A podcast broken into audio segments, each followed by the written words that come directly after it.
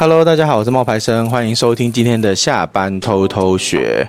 我们今天要来讲的是情感。哎，你有没有什么理想型啊？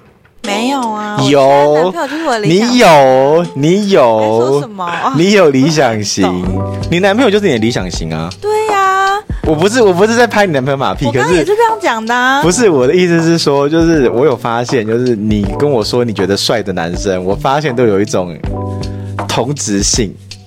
首先，皮肤要有一点像，那跟理想型，那就是理想型啊。哦、首先，晶晶的理想型是，如果各位男性未来想要认识晶晶，那你要先把你自己晒黑。屁呀、啊，最好是最好。你要皮肤有点黝黑，像孟怀生这种白净型的他不要，他要黝黑，然后最好就是要有点那种就是胡子，但是你要刮掉，就是胡渣，就是要可以刮掉，然后呃壮壮的，脸圆圆的。对，这是你的理想型，因为对，最好要有一点点那种，你知道，呃，原住民血统那种，你知道，就是有，就是哎，五光深邃，怎么讲呢？对。嗯，大概是这个意思。可是也没有到黝黑啊。但是反正他绝对不会是一个单薄的人。对，不，他不会是个单，他比较壮、重量的人。对，就是有在练身。对对对对对，对，这是晶晶的理想型。我觉得这也是慢慢试过来的，因为你刚刚讲的那些跟我第一个男朋友是完全不符合的。你第一个男朋友是怎么型？我第一个男朋友就是属于猴型的那种，很瘦，哦，是瘦瘦的那种那一种。哦。对，但是他也是偏黑。哦，运动，对，他也是运动员啊！我记得你讲过他是运动员啊。对对对对对。那为什么我会问你这个理想型？是因为其实有很多的女生，她们的理想型呢是那一种比较，你知道暖男啊、温柔啊，然后韩国那种俊秀型的，你知道？你说在他的长相里面看出了他的暖男。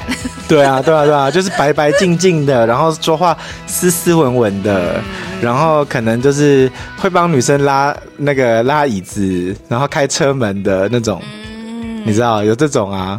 我们今天要讨论的是傻女孩吗？就是不是我们我的外表给欺骗的？有一点哦，因为我们今天要讨论的是韩国，其实有一个呃网红药师。然后我觉得他长得蛮帅的哦，嗯，就是我有去看，就是他是一个网红药师，然后这个网红药师呢，他跟女粉丝见面，结果他本跟那个女粉丝见面的时候，他本来那个女粉丝就以为他们两个可以发展出恋人关系，嗯，结果后来呢才发现说，哎，原来不是。爱人关系、恋人关系，只是炮友关系。嗯，但到这里大家都觉得还好还好嘛，对不对？那接下来，接下来就是这个女生就因为这样子被那个男网红药师感染了性病。哇！其实可是那个性病也不是什么 HIV，不是，是疱疹。嗯，疱疹病毒。嗯，然后但是也也也是，其实说真的，疱疹病毒这种事情是一辈子就不会痊愈的。它就是会潜伏在你身体里面，就是很容易复发的。其实你不要把它想那么严重，就有点像是，就有些人嘴巴会长疱疹，有没有？嗯嗯嗯、但是就是生殖器那边会长疱疹。嗯嗯、对。然后总而言之呢，就是这一个 YouTuber 网红药师，好像是原本就知道自己有性病，嗯，所以他有因为这样子就引起了在韩国很大的讨论，嗯。而且哦，他其实同时是批了三到五个、三到四个女生哦。他们是因为这个染上了这个被传染之后才发现的吗？对啊，对啊，对啊，对啊，因为是被染上了这个之后，就有一个女生出来爆料说她很生气，因为她被这个，她没有指名道姓说是谁，可是就是说有一个网红药师，然后。就是对他做这件事情，因为他有上过电视，所以算是蛮有名的吧。也就只有这个网红药师喽，在在那个国，在韩国就是最红的就是他，因为他的 YouTube 有超过二十四万的订阅，然后他是那种俊美的外表，连电视台的网络节目都会针对他进行采访。嗯，结果没想到有一篇，就是在韩国有个论坛叫做 Nate，然后在那个 Nate 那个论坛呢，就有一篇叫做揭露网红药师 YouTuber 的文章。嗯，然后这个文章在短短的时间里面就累积了非常高的点阅率跟讨。讨论，那虽然现在已经被原作者删除了，可是因为已经被转发太多次了，所以那个文章里面就说哈，他自己是那个网红药师的粉丝，他就发送讯息给他说加油哦之类的，然后就得到了亲切的回复。之后呢，更是约出来见面。自己虽然很紧张，但是当时跟那个 YouTuber 聊聊得非常的开心，然后敞开心房聊天的那天晚上，他喝了非常多的酒。对方呢就送他回家，他用粉丝的心跟他认识，他也很理性的贴近了我。但到了我家之后，他就一直摸我，想脱我衣服，还说也没保险套也没有关系啊这种话。因为喝了很多酒，我就没有拒绝他，于是接受了他的五套。嗯，后来呢，他经常跟我说家人的事情，还把我介绍给朋友，让我产生一种我是他特别的存在的错觉。他虽然没有跟我交往，但是每一个礼拜都会跟我睡一次。我试着结束这段奇怪的关系，但结果并不理想。从 YouTuber 里面可以看到，他是一个疼爱女性、真诚的人。我没有办法想象他只是把我当成炮友。在我生理期或者吃避孕药有出血的时候，他还是会跟我发生关系。而且没有带套，我跟他说我生理期来，他说这样更安全，使我安心，因为这是药师的话，也是喜欢人的话，所以他深信不疑。哇，天哪，傻女孩！你知道在韩国，基本上他就是爱上他了吧？你知道在韩国要成为一个正式的药师，他要上四年的药科大学，他还要再通过药师的执照，就是考试。然后在韩国啊。这份工作是一个很稳定跟体面的工作，没错啊。所以这个女孩子她才会说，她听到这个药师这样告诉她说，哦，这样反而更安全的时候，她才会安心。嗯嗯，对。然后后来的结果是，这个粉丝呢就感染了菜花跟淋病。嗯，这好像不是什么疱疹的这种对，是哦。嗯，他就很紧张的传信传讯息给那个 YouTuber，就一开始就。那个对方还哽咽的说：“你为什么怀疑是我感染的？我感染给你的。”然后过了数小时，他才传讯息来说：“没有事先告诉你，我很抱歉。”然后证明了自己有性病的事实，然后就默默的疏远的，有时候甚至不闻不问，还参加了药学院设立的女性健康座谈会。傻眼哎！后来他的他知道哎，后来他的 YouTube 是全面下架影片。哦，对，然后几天后的凌晨啊，那个那个药师又来了他家，还放了礼物给他手写信跟药。哎，韩国人是不是很喜欢手写信啊？真诚。因为我每次看那些呃明星道歉都是手写信，哎，这样才有温度啊。哦，给了他手写信跟药，然后身体不好，呃，无依无靠的我看到他的那个，看到他又像个傻瓜，想要接受他跟重新信任他。但是呢，依然还是没有建立关系。他不想要再被人家看作没有女友的责任和义务，只是有时间就能上床的人，所以他就想要放弃。结果又来了，然后人家说了几句话之后，拥抱了以后，又跟他发生关系。结果这女生就觉得自己很笨。对。然后虽然喜欢他，然后一直接受他对我做的一切，却又感觉自己在伤害自己。啊，他都因为因为这样生病了，然后看到他又才是的，他真的是爱他哎。然后最后那个爆料的人就说自己因为想要跟他发展成恋人关系，但对方总以现在没有交女朋友的想法，只是把自己当成炮友。最后是那个女生累了、厌倦了，没有再联络了，而对方也没有再联络她，就断了音讯。后来这个女生就在积极接受治疗嘛，那也希望这个药师可以带一点羞愧继续生活，因为她在频道里面显现的样子就是那种。为了女性健康、人类健康着想的医药师，结果事实上是个很恶劣的人。嗯嗯嗯嗯嗯。所以你知道，像为什么我会想要分享这个内容？主要的原因是因为他其实不是一次，他其实这样子做了三四个人，然后后来就有人出来爆料，然后爆完料之后呢，其实这件事情啊，他的后续是这样子的，他已经有那个判决了。他被告了，他被他被告提告了，然后他也被判了八年的有期徒刑。哇，对，他现在是那个入狱了，这样子。对，那其实我为什么会讲要讲这件事情？是我觉得，呃，网络上啊，就是这种事情是蛮常见的。嗯，就是那种约，然后约了之后呢，晕船了，嗯，然后你就觉得就是自己爱上了人家什么的。我其实有遇过，哎。就是你不要看我这样，但其实我有遇过女粉丝对我告白，哇哦，对，然后我就觉得蛮恐怖的，嗯哼，对，因为我完全没有回她任何的东西，嗯，可是她就会那个女粉丝是每一天都会写一封信给我，嗯，每一天哦，然后都会传讯息给我，还有写信给我。他在他传过来的信件里面，我没有跟他对话，我也没有回他信哦。嗯。但是他就会在信里面说，他妹妹都觉得我们两个人已经在一起了，什么什么的。啊？对。好突然哦。然后还会问我说，我这句话是不是写给他看的，什么什么的。就是我不会，我变成他网络投射的。对，恋人对，然后他就说我在网络上面写的那些话，就是在写给他看的，他就觉得很感动啊，什么什么的。然后我当时心想说我没有写给你看，但是我又不知道该怎么回他，然后我就觉得他好像有点是不是生病了那种感觉。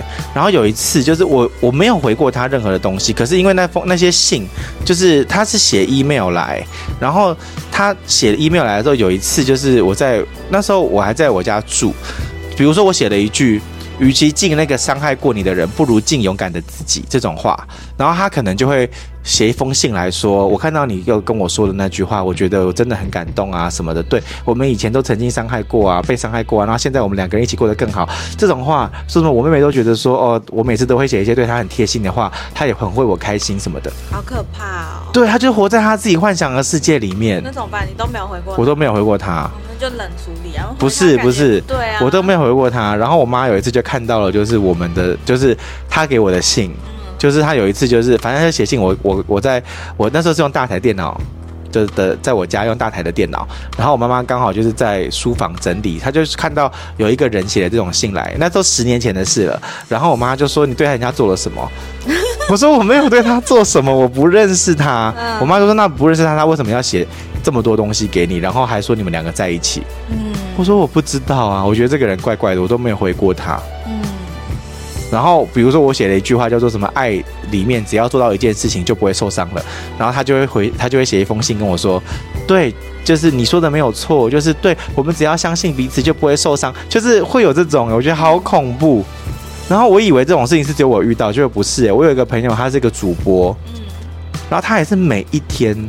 他都会收到一个男生，然后就会说，比如说晶晶安，然后小那个，比如说说晶晶小丽，好，他喜欢三个主播，他就会说，比如说比如说晶晶小丽小小黄，好，他就会说晶晶安小小小丽安小黄安，呃，今天要跟你们打招呼喽，然后大家你还记得我们今天是认识的第三十五天吗？什么的，每一天写，然后写了十年，啊。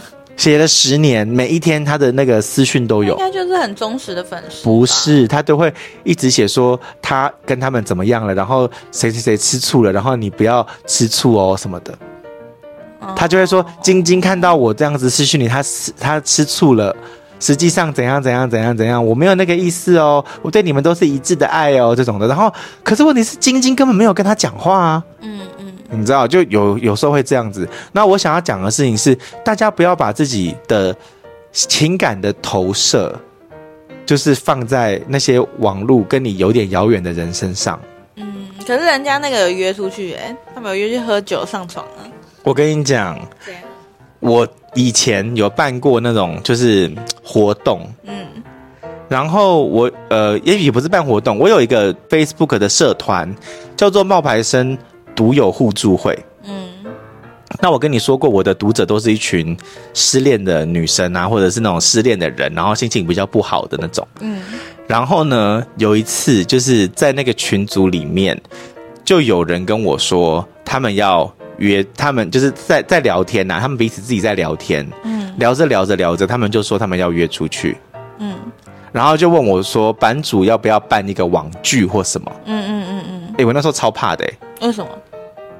因为我觉得，我如果办了这个网剧，那他们就是，就算我没有办这个网网剧，他们私底下互相约出去，到时候出了什么事情，我会有鱼池鱼之殃哎，你懂我意思吗？嗯，就是比如说，比如说女生跟男生两个人互约出去，结果那女生受到了什么伤害的话，那其实他就会说我在冒牌生的社团里面怎么样怎么样怎么样认识了一个男生，然后男生怎样怎样怎样怎样，那其实是会变成是说我也会有问题哎。可是那又不是你可以控制的事情。如果他们真的要约，你也不能怎么样啊。对，所以我就会觉得说这件事情对我来说是，我才会说我会紧张啊。嗯，我会觉得哎，这样子好吗？嗯，对，我会有这种心态，我会我会害怕跟担心。嗯。嗯，那个刚刚讲的都是比较负面的案例啦，但是我有正面的案例哦。嗯，我有一个那个粉一对粉丝，一男一女，然后他们的状况是那个女生呢跟那男生都是失恋，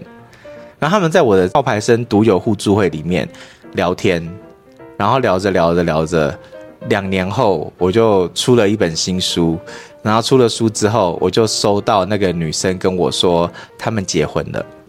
所以这也是一个好的结果，这是一个好结果。对啊，所以你刚刚一开始可能想的太太不好了，会不会？没有没有没有，我的意思是说有好的跟有不好的。那但是因为我们哎，你要知道，我们身为网红或者是身为这种半个公众人物，是很容易担心说会不会有什么状况发生，然后自己其实很无辜，然后就被那个啊。担心是担心啊，可是这种东西就难以避免啊，因为这都是个人行为啊。对啊，所以我才会说，我自己其实，在看到这部影片的时候，我觉得，你看，其实这女生她自己也有一个小问题哦，就是她其实自己知道她没有要跟他当女朋友，但是她自己一直保持着我们有当女朋友的，就是有当恋人的机会。嗯，对，我觉得这一点是当局者迷，哎，嗯嗯，对啊。嗯。这个没办法啊，因为他就是觉得他是特别的那一个啊，然后他就觉得他人很 nice 啊，然后重点是他还介绍了他身边的朋友给他认识嘛，那这一切看起来都像是你将成为他另一半很正常的一个过程嘛。对对，对，真的是这样子，真的是这样子。啊、而且其实我也看了一下你给的那个影片啊，嗯，呃，因为后来他不是在那个论坛上有有曝光嘛。然后其实是有两篇文章，这个女生我们就姑且叫她 A 女士好了。第一位、嗯、A 女士之后呢，其实还有一个 B 女士。对，B 女士看完之后也上传了一篇文章，然后就开始网络上开始渲染了嘛。结果你知道那个药师他竟然有自己发了一篇长文，说什么？他在澄清自己。他不知道他自己有生病哦，对对对，他自己有讲，他他他不是跟那个 A 女道歉了吗？那不就表示他已经承认了吗？但是他在公众的视野中，其实他是不承认，他他知道他自己生病的。然后他就说，他们都是因为呃跟他透过这个社群软体进行联系，然后互相支持。那他们其实是因为通过药物的商谈才认识的。虽然跟他们有过联系，但彼此的生活方式和性格其实不合拍，所以他们才没有发展成深厚的恋人关系。他的意思是说，他不是。把他们当炮友啦，他其实本来想跟他们交往，只是因为后来发现就是他发现个性不合啦。然后呢，他就说听闻他们跟我发生关系之后，有去进行检查，并且在网络上上传了自己被他感染，然后有产生这些病毒的帖子嘛，对不对？对。他说啊，虽然他有点害羞，但是他在这件事情之前从未接受过检查，所以为了准确的了解自己到底是不是。有这个病呢，他就前往医院接受了检查。哎，他拿到的检测结果是阴性哦。可是好像是因为他有一个什么问题哦，就是这个检测报告是有问题的，对不对？他就是没有正面的去承认他自己患有这个病，他觉得说，呃，他不是带有目的性去传染的。嗯，对。但是他最后不是被判刑了吗？对啊，所以其实就是有啊。对，所以到底是你觉得这种事情女生会自己拿出来说谎吗？呃，没有，而且你知道那个这件事情啊，就是他其实是有出面去私讯给那些女生说，你们你不要再乱讲了，嗯，把文章删掉。他其实是有去叫他们把这些事情删掉，其实根本就知道的。对，而且他还是个药师。对。他就是用自己的这个方式，然后加上还有影响力，然后对女性造成了二次的伤害。因为那些女生最后被大家检讨，哎，说你自己要跟人家上床的啊。对，其实这也是一个蛮特别的。无套发生关系的啊，这样子。韩国就是我觉得很多人都会是这样子检讨那个受害者的问题。说，哎，突然又有第三个 C 女就出现了，他们就组成一个受害者联盟。嗯，就是因为人够多，就很像我们之前台湾的 Me Too 事件嘛，人够多举证的时候。才会真的让大家更相信说，哦，这个原本形象这么好的人，其实他不一定真的，嗯，像他表面看到的这个样子。对，所以我们这也算是有一点网络交友的成分在里面。嗯，对啊，因为里面那他那个病其实是 HSV 病毒，单纯疱疹病毒。你可是台湾是不是就把它叫菜花啊？我不知道，因为对我也不知道，所以如果你今天是对于这比较明白的，你可以跟我们讲一下，因为这是这是网络上面是说这是一种疱疹病毒，对，然后我们来看一下，就是有一些网友的回应好了，来。人不可貌相，好不好？不要被外在蒙蔽了。对任何人事物都要细心观察，也许魔鬼就藏在细节里。身为医疗相关人员，明知道自己的病还在没有保护措施的情况下跟人发生关系，这种垃圾行为真的很没人性。那他觉得他是同样，呃，是读相关医疗系，觉得哦，这种行为让他作呕。这种人的。行为真的很恶劣啊！伤害了喜欢自己的人，为了满足自己，你这边这么回应那么长哦，一己私欲。他说你一定会得到应有的惩罚。对啊，他确实被判刑了，要去关八年嘛，对不对？另外一个是那个呃盖瑞，盖瑞就是说这种带有暖男关心女性的形象男生，他说他自己是男生，他跟大家讲百分之九十九点九是唬烂。男生说真的没有那种美国时间去搞这些暖男形象，会疯狂搞这些东西的人就是装的，真的暖。暖男性格的男生，女生是不会发现的，因为外表根本看不出来。要很深入的接触，要多深入？要很深入的深入嘞，他都深入到那里去。要很深入的接触才能够了解，所以奉劝女性不要再被这种肤浅的。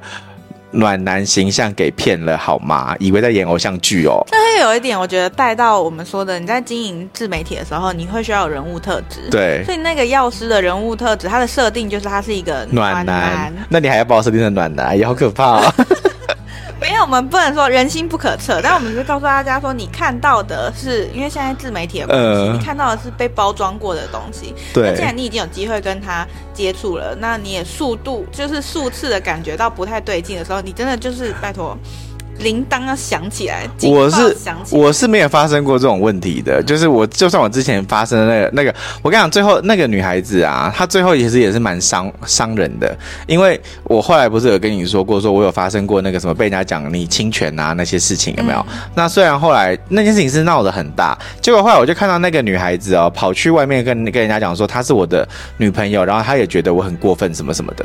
哈，对，然后我就觉得哈，然后网友就还会有人留言说，哦，你看他女朋友都出来讲，嗯、我心想说我没有，你懂吗？我就觉得真的会有一些以讹传讹的这种这种东西，嗯、然后呃，女，你觉得男生女生看女生准吗？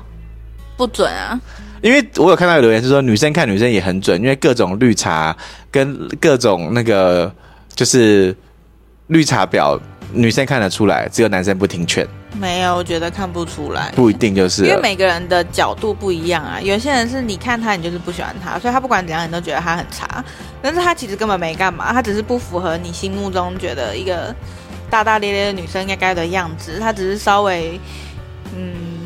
跟你想的不同，你就觉得他做作啊，他很茶艺啊，或者是他轻易的就可以跟其他男生打成一片，你就会觉得，嗯，好茶哦，这样，对，所以我觉得这也不准，这也个人主观很重。然后这边有个女生说，呃。